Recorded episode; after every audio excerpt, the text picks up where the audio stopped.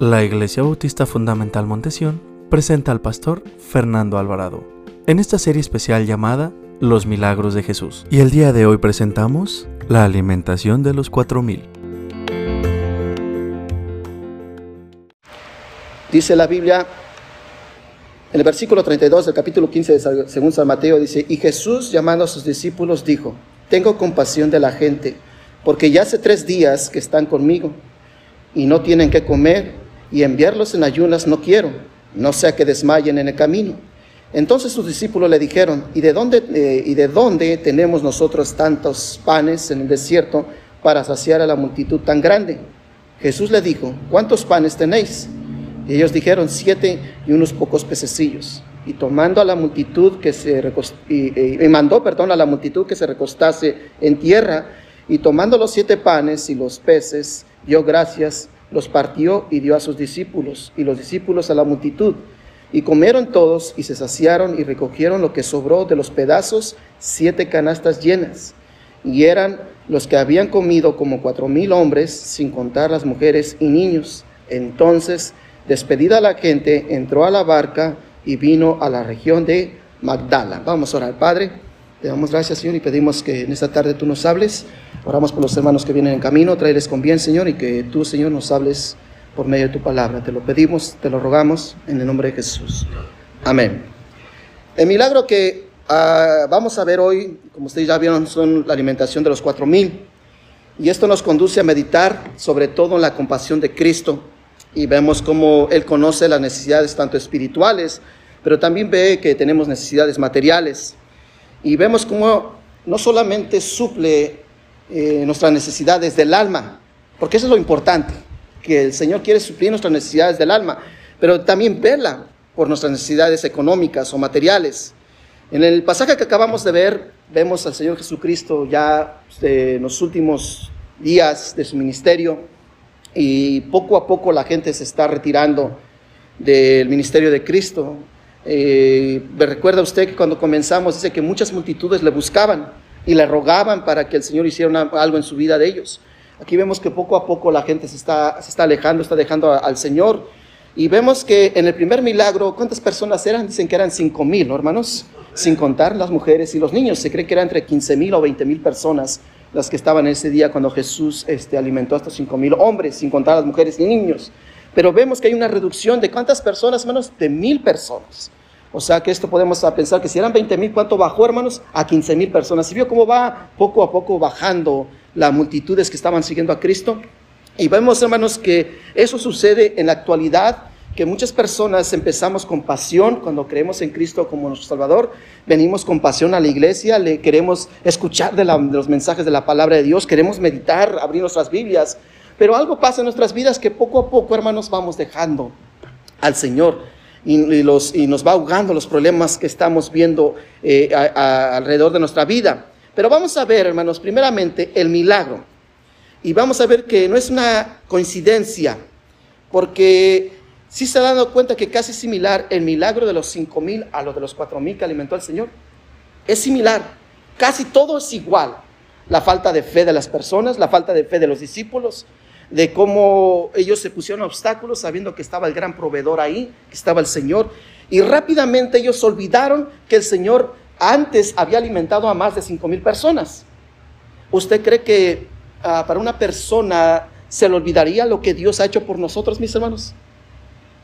¿Pues quiere que le diga algo? Sí se olvidan, hermanos. Nos olvidamos rápidamente las grandes cosas que nos hace el Señor por nosotros olvidamos lo que ha hecho por nosotros. Primeramente, mis hermanos, la vida eterna. Nos ha ofrecido la vida eterna. Y pareciera, hermanos, que descuidamos nuestra comunión con Dios. Descuidamos nuestra relación con el Señor. Nos olvidamos lo bueno que ha sido Él. Hermano, no sé cuántos de ustedes hoy, al día de hoy, le dio gracias a Dios porque despertó. Porque muchas personas alrededor del mundo no despertaron, hermanos. O están en hospitales Dios ha sido bueno, hermanos. Vamos a ver, hermanos, que cómo los distintos ah, ah, acontecimientos, hermanos, que pasaron en la vida del Señor, hermanos, vemos cómo sus discípulos olvidan rápidamente eh, los milagros y las enseñanzas del Señor Jesucristo. Veamos, ¿qué es lo que producía para que Jesús hiciera un milagro? En todos estos en estas semanas que hemos visto los milagros de Jesús, ¿ha notado usted algo que el Señor Jesús lo mueve para hacer un milagro, hermanos? ¿Que lo ha movido para, para hacer un milagro? ¿Qué fue? ¿Qué fue lo que dijo, hermano? La compasión. ¿Qué es lo que dice el versículo 32, hermanos? Y Jesús llamando a sus discípulos, ¿qué les dijo? Tengo compasión de la gente, porque tenía necesidad. Pero no solamente, hermanos, en este versículo el Señor tuvo compasión por ellos. Mire, regresemos atrás al, capítulo 14, hermanos.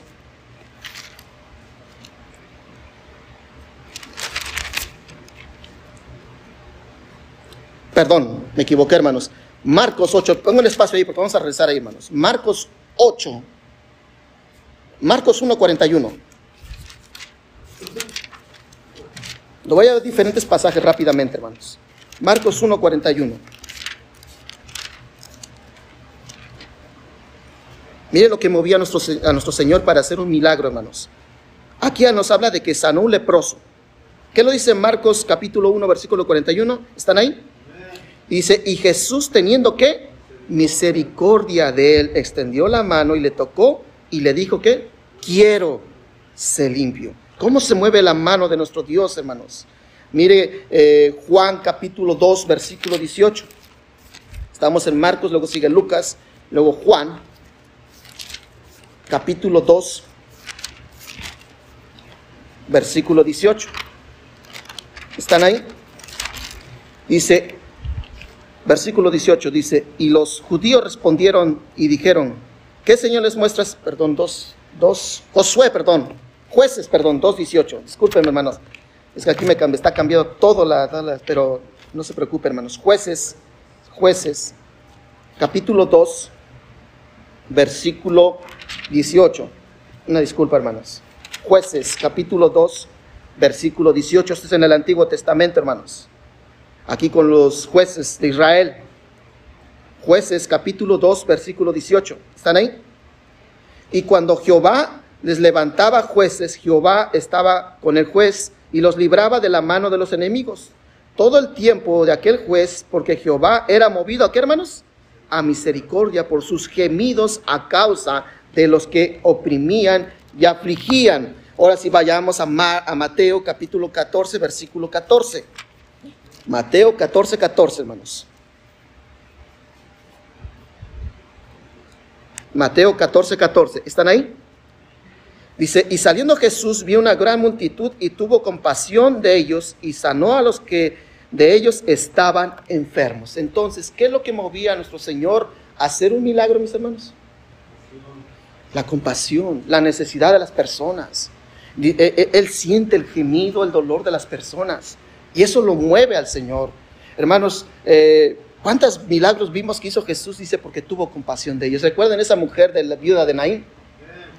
Que el Señor dice que por ese camino vio que iba una multitud de gente que iban, llevaban un féretro y iba una mujer que iba a sepultar a su hijo. Y dice la Biblia que Jesús tuvo qué? Compasión de ella.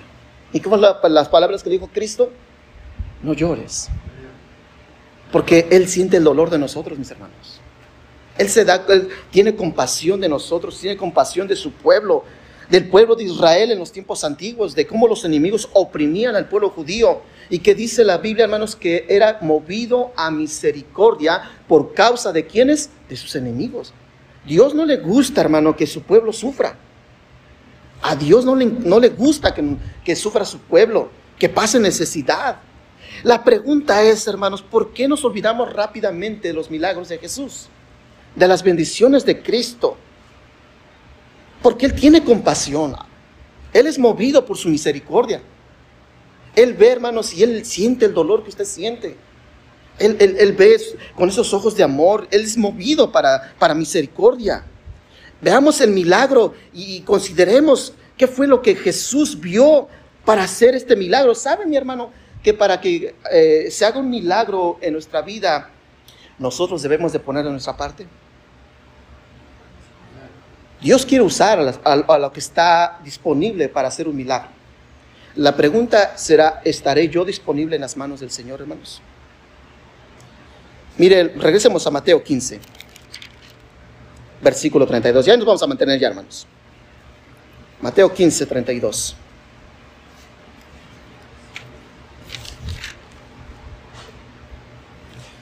Dice la Biblia, y Jesús llamando a sus discípulos dijo, tengo compasión de la gente, porque ya hace tres días que están conmigo y no tienen que comer y enviarlos en ayunas no quiero, no sea que se desmayen en el camino. Versículo 33. Entonces sus discípulos le dijeron, ¿qué fue lo que le dijeron los discípulos? ¿De dónde tenemos nosotros tantos panes en el desierto para saciar a una multitud tan grande? Jesús quiere hacer el milagro, ¿no, hermanos? Porque tiene compasión por las multitudes. Y dice el Señor, tienen tres días conmigo. Y si los envío de regreso a casa, se me van a desmayar. Yo no quiero eso. Ellos están conmigo y mi preocupación de ellos es de que ellos estén alimentados para que regresen a sus hogares. Pero, pero no solamente, hermanos, los envía a sus hogares, Dios está con ellos. Constantemente vemos que nuestro Dios está preocupado. Mis hermanos, quiere que le diga algo, hermanos, esto está comprobado. Los siervos de Dios, hermanos, Siempre, siempre, hermanos. Yo no conozco a ningún pastor, hermanos. Que haga que cambroso sí conozco muchos. Eh, pastores, hermanos, que Dios no cubra sus necesidades. Aunque ganen poco, hermanos. Un testimonio, hermanos. Dios cubre todas mis necesidades. Y no percibo de la iglesia salario, hermanos. Y Dios es fiel, hermanos. Cuando uno, hermanos, está cerca del Señor, no, es mi hijo. Él está conmigo. Yo tengo que velar por sus necesidades. ¿Por qué nos preocupamos y nos quejamos? Si aquí dice el Señor que tenían tres días, pero Dios quiere usar a, a, lo que está alrededor de la situación para hacer este milagro. ¿Y a quién quería usar el Señor, hermanos? A sus discípulos, a sus seguidores, a sus alumnos, porque Él es el gran maestro, hermanos. Él quería usar a sus discípulos. ¿Y qué fue lo que sucede, hermanos? ¿Estaban dispuestos los discípulos? ¿Estaban preparados? ¿Qué dicen? Nos vemos preocupados, ¿no, hermanos? ¿Cuál es la pregunta que le hacen a Cristo, hermanos? ¿De dónde tenemos nosotros tantos panes en el desierto para saciar una multitud tan grande? ¿De dónde quieres que les demos de comer, Señor? Si ves que nada más tenemos estos pocos peces y estos siete panes. ¿De dónde quieres? Dígame si Cristo, hermanos, no los quería usar, hermanos. Él estaba viendo alrededor de la situación. Aquí estaban las multitudes hambrientas, aquí estaban sus discípulos y el Señor, ¿qué les dijo, hermanos? No tienen que comer. No los quiero enviar a su casa sin comer nada. No sé que se desmayen. ¿Y qué es la contestación de ellos? ¿De dónde? ¿De dónde quieres que les, les, les compremos, les demos de comer? No tienen que comer, Señor. Ellos, en lugar de estar dispuestos a que el Señor hiciera algo con ellos, les llegan las preocupaciones. Vienen las preocupaciones. Hermanos, dígame si no es un milagro similar a las cinco mil. ¿De dónde sacaremos para alimentar a tantos? Cuando le pregunta a su discípulo, ¿no, hermanos? Sí.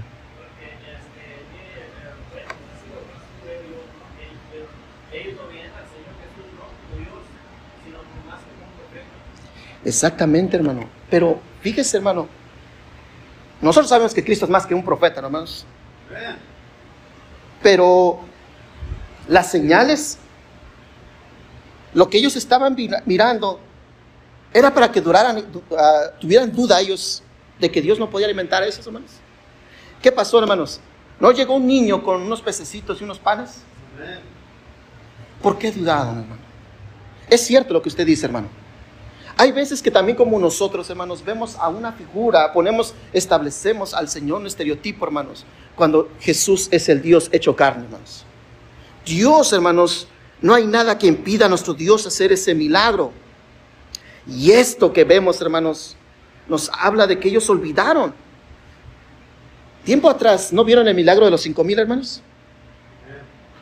¿Ustedes creen que Cristo, dice la Biblia, hermanos, en Marcos, Marcos da, más detallado acerca de ese milagro. Marcos nos dice, hermanos, que Jesús había enviado de dos en dos a sus discípulos y dijo que fueran a las aldeas, ¿no, hermanos? Y que no llevaran nada de comer. Sí, recuerdan, no menos que solamente llevaran una ropa y que si los rechazaban, ¿qué? Que se limpiaran los pies, ¿no, hermanos? Para aquellas ciudades que habían sido rechazadas. Ellos, nos dice la Biblia en el Evangelio Marcos, hermanos, que ellos habían hecho señales y que, hermanos, y prodigios. Aún recuerdan aquella, aquel hombre que vino al Señor Jesucristo y le dijo, eh, pues aquí traigo a mi hijo porque tus discípulos no pudieron.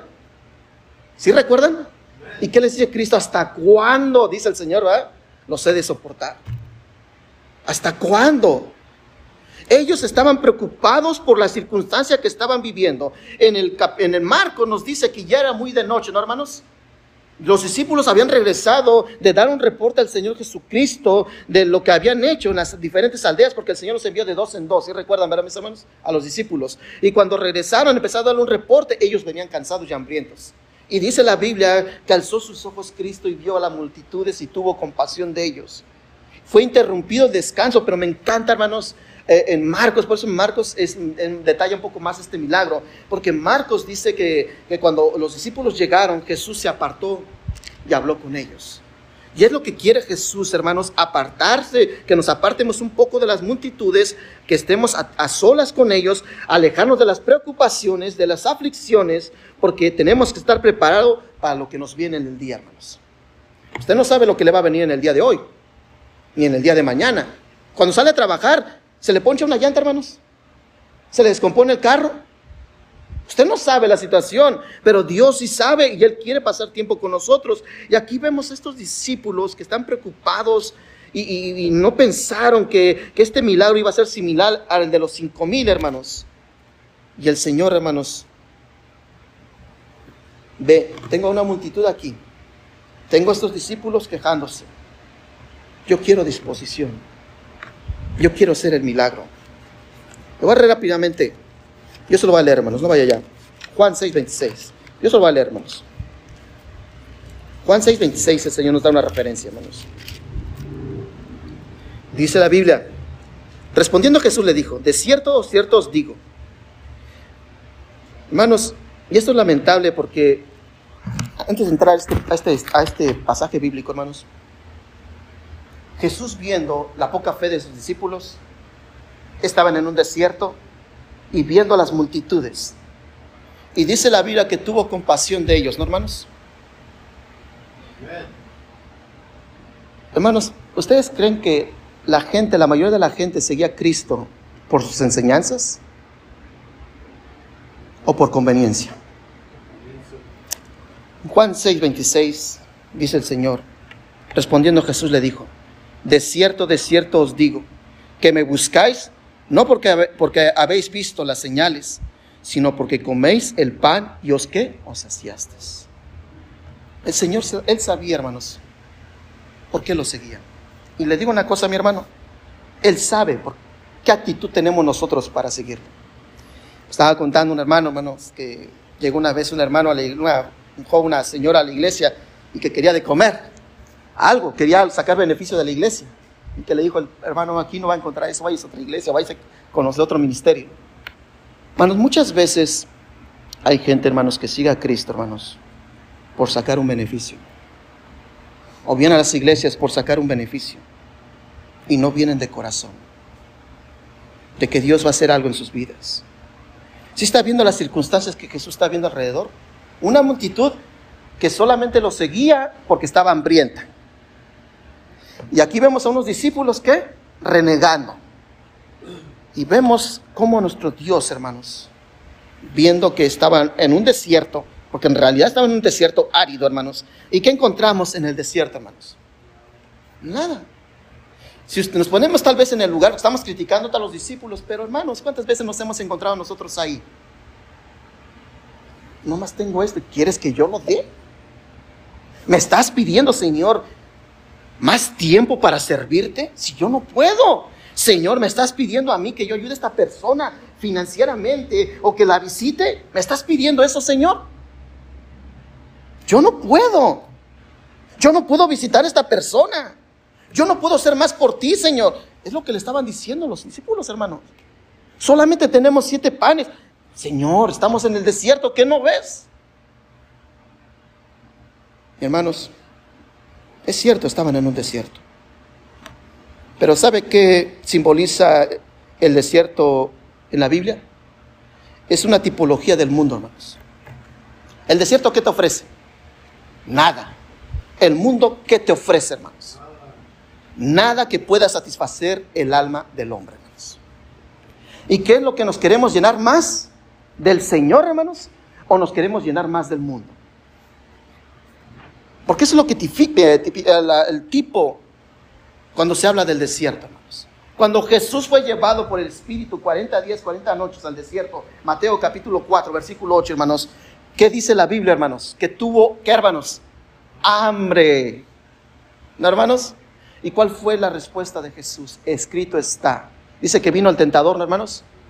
No solo de pan vivirá el hombre, sino de toda, toda la palabra que sale de la boca de quién, hermanos? Porque el mundo, hermanos, ¿qué te ofrece? ¿Qué ofrece para, llenar nuestra alma? No dice Juan el Bautista que es necesario que yo mengue, me base de mí para que Él crezca, hermanos. La pregunta es, ¿qué tan vaciados estamos nosotros de nuestro orgullo, del sentirnos autosuficientes, del sentir que yo puedo, que no necesito la iglesia, el decir yo puedo solucionar este problema, no necesito al del Señor? Yo puedo hacer esto, yo tengo tal conocimiento, no me sirve esto. ¿Me estoy vaciando, hermanos?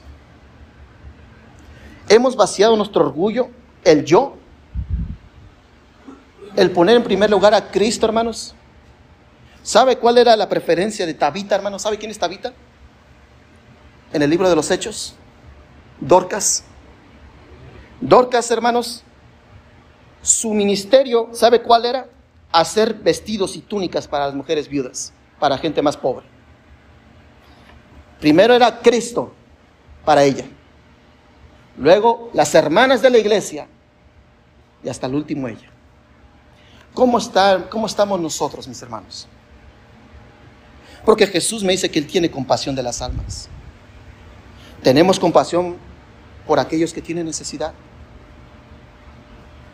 O estamos preocupados por lo que está girando alrededor de nosotros. Pero Cristo, hermanos, aún eso, hermanos, Jesús les da una tremenda lección a sus discípulos.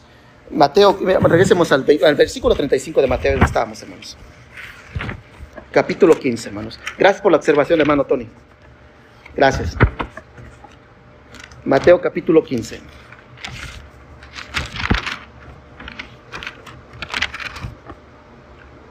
Y es cierto, hermanos, muchas veces nada más vemos al Señor como un profeta y no lo vemos que Él es Dios hecho carne. Mateo capítulo 15, versículo 35 dice el Señor, y mandó a la multitud que se recostase en tierra, y tomando los siete panes y los peces, dio gracias y los partió, y dio a sus discípulos, y los discípulos a la, ¿qué hermanos? ¿Qué les dijo el Señor? Prepárense. No mandó el Señor a sus discípulos que recostaran, y hicieran grupos a la gente, hermanos? ¿Ya estaba el milagro hecho, hermanos? Todavía no estaba el milagro hecho. Dice que, eh, versículo 35, dice que mandó a la multitud a que se recostasen en tierra. ¿Quién fue quien repartió los panes? ¿Quién fue el que mandó a los discípulos? ¿Quién fue los que estuvieron dispuestos a obedecer al Señor, hermanos? ¿No fueron los discípulos? O sea que Dios estaba preparando a la multitud porque Jesús iba a ser un qué, hermanos. Y nosotros también tenemos que estar preparados, hermanos, porque si queremos que Dios haga un milagro en nuestras vidas, tenemos que estar preparados. Escuché hace un tiempo una historia de dos hombres campesinos que había mucho en el lugar donde ellos habitaban, había mucha sequía, no había llovido por muchos años y había una gran sequía.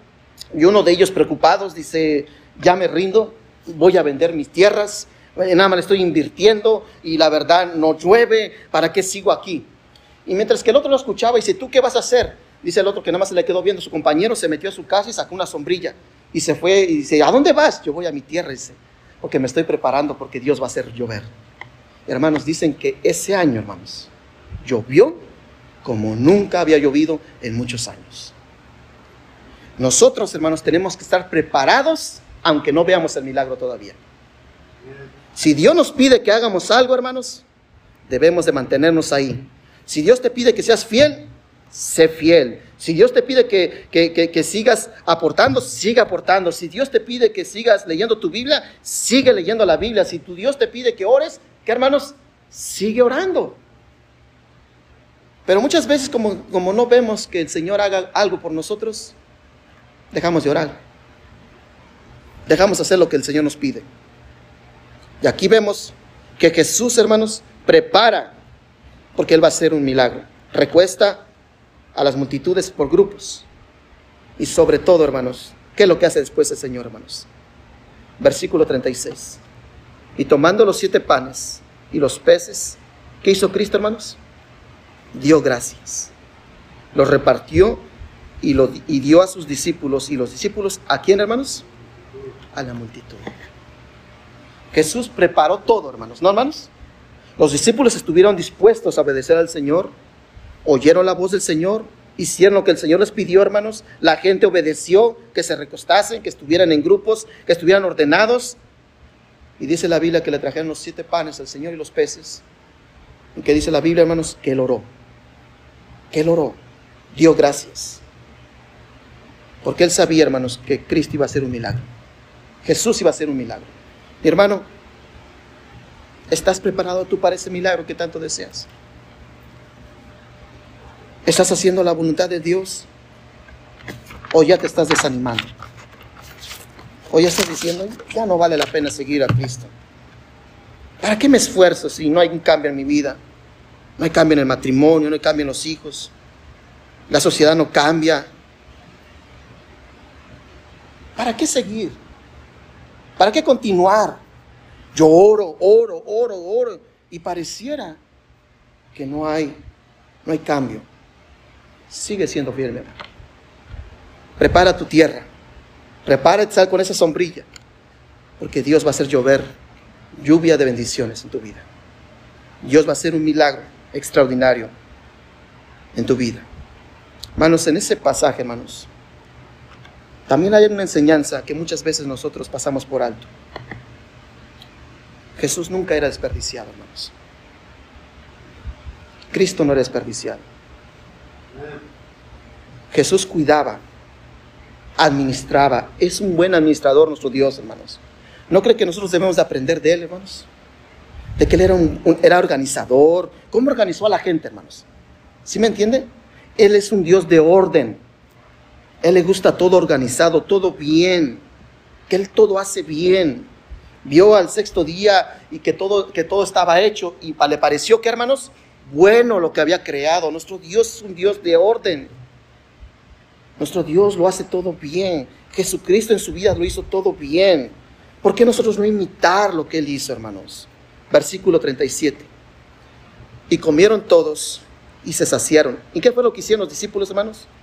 Y recogieron lo que sobró de los peces, de los, de los pedazos y, las siete canastas. ¿Qué pasó, ¿Qué pasó con las canastas que estaban vacías, hermanos? Fueron llenas. Y eran los que habían comido como cuatro mil hombres, sin contar las mujeres y los niños. Hermanos, debemos ser buenos administradores de lo que Dios nos ha dado. ¿Administras bien tu cheque? ¿Administras bien tus gastos? ¿Eres buen administrador? ¿Administras bien tu tiempo? ¿Administras bien tu tiempo que pasas con Dios? ¿Administras bien tu tiempo que pasas con tu familia? Debemos de ser buenos administradores, pero también, mis hermanos, en la comida debemos ser buenos administradores.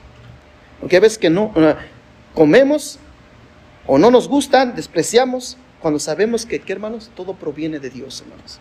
Y debemos de dar gracias. Hermanos, Dice la Biblia que esas cestas fueron llenas. Según los tiempos de los hebreos, había dos tipos de cestas. Una que usaban los pastorcillos, como el niño que llevó los cinco panes. Era un canastito como de ese tamaño y se lo colgaban y quedaba acá atrás. Ahí ponían ellos sus pancitos o ponían sus pececitos, porque como hacían viajes largos, muchas veces las aldeas estaban, tenían muchos kilómetros los que ellos recorrían. Y muchas veces para quedarse en un lugar, ellos traían comida para estar comiendo. Pero también había otras cestas que eran tamaño gigante, hermanos, que cabía una persona. Y una de estas cestas nos da la referencia al libro de los Hechos, capítulo 9, cuando el apóstol Pablo está en Damasco, que eh, quieren, están este, haciendo un plan para matar a, Saulo, que este predicaba en las sinagogas. Y cuando le llegó la noticia a Saulo, ¿qué fue lo que hicieron los habitantes de Damasco, los cristianos en Damasco? Dice que lo pasaron por una barda, por un muro, pero lo metieron en una, en una cesta.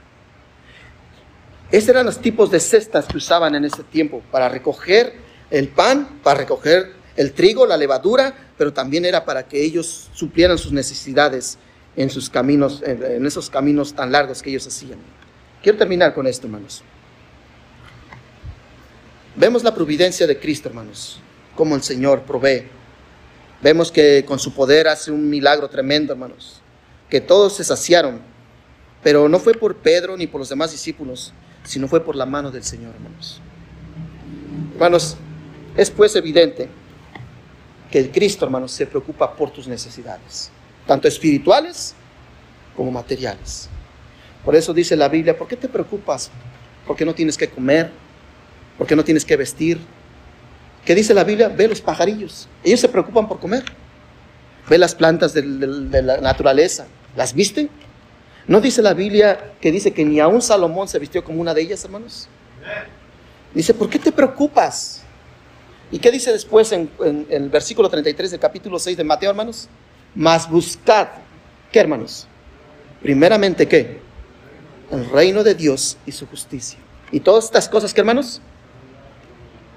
¿Qué es lo que debo hacer yo, hermano? Buscad primeramente el reino de Dios y su justicia. No tengamos temor, hermanos. Dios sabe y tiene cuidado de nuestras necesidades. Pongámonos en las manos de nuestro Dios, hermanos, y ya no reneguemos de lo que tenemos. Debemos de dar gracias de lo que tenemos, ser buenos administradores y seguir el ejemplo de Jesucristo. Un Dios ordenado, y un Dios compasivo. Que Dios nos ayude, hermanos, a tener y seguir el ejemplo de Jesús. Vamos a orar. Padre, te damos gracias, Señor, y pedimos que tú bendigas este momento de convivencia. Bendice este próximo mensaje que vendrá en unos minutos, Señor. Prepara nuestros corazones. Y a los hermanos que vienen camino, tráeles con bien. Gracias te damos en nombre de Jesucristo. Amén.